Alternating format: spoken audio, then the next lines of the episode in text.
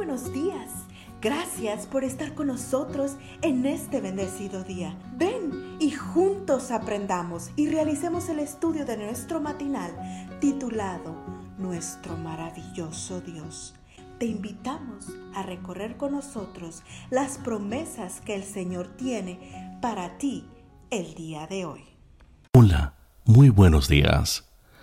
Este es el devocional para el 26 de abril, titulado algo mejor. Dios no es injusto para olvidar vuestra obra y el trabajo de amor que habéis mostrado hacia su nombre. Hebreos 6:10. ¿Hay en tu vida algún mal hábito que te ha costado superar? ¿Algún pecado acariciado?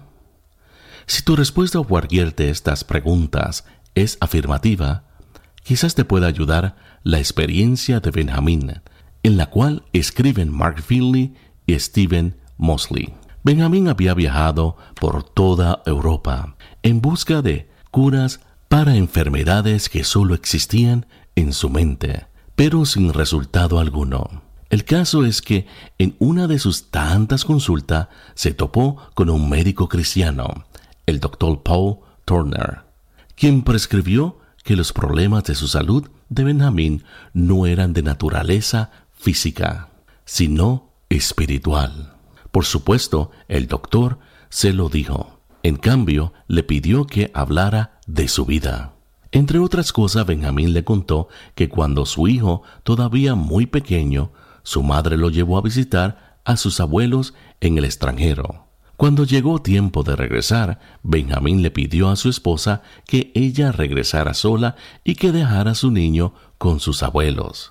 Ella así lo hizo. Pero la idea no pudo ser peor, porque el niño enfermó y el poco tiempo murió.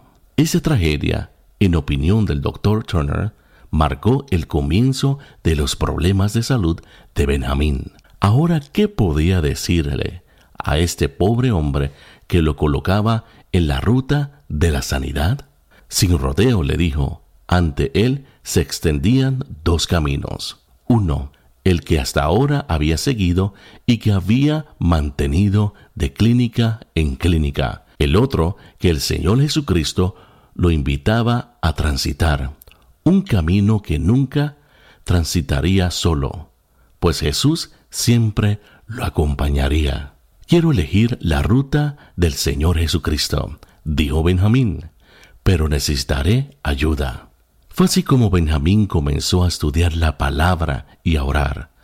A medida que lo hacía, hablaba cada vez menos de sus problemas de salud. Llegó el día en que decidió realizar alguna obra de amor, comenzando con su propia esposa. Le pidió perdón por haberla herido.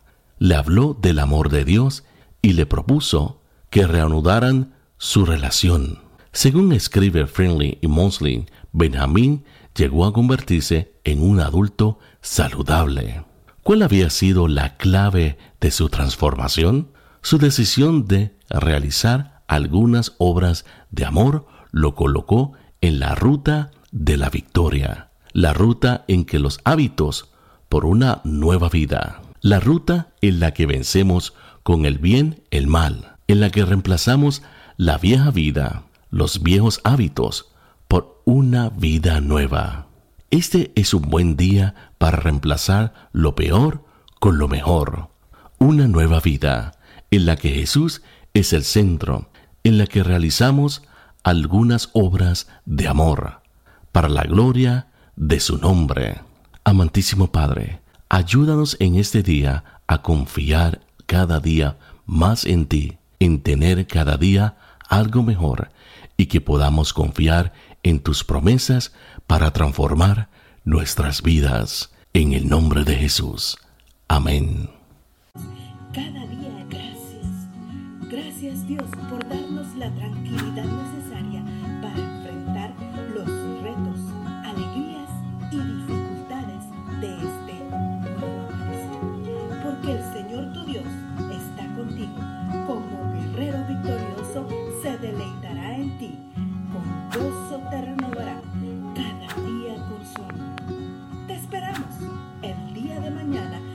continuar cobrando aliento en la palabra de nuestro maravilloso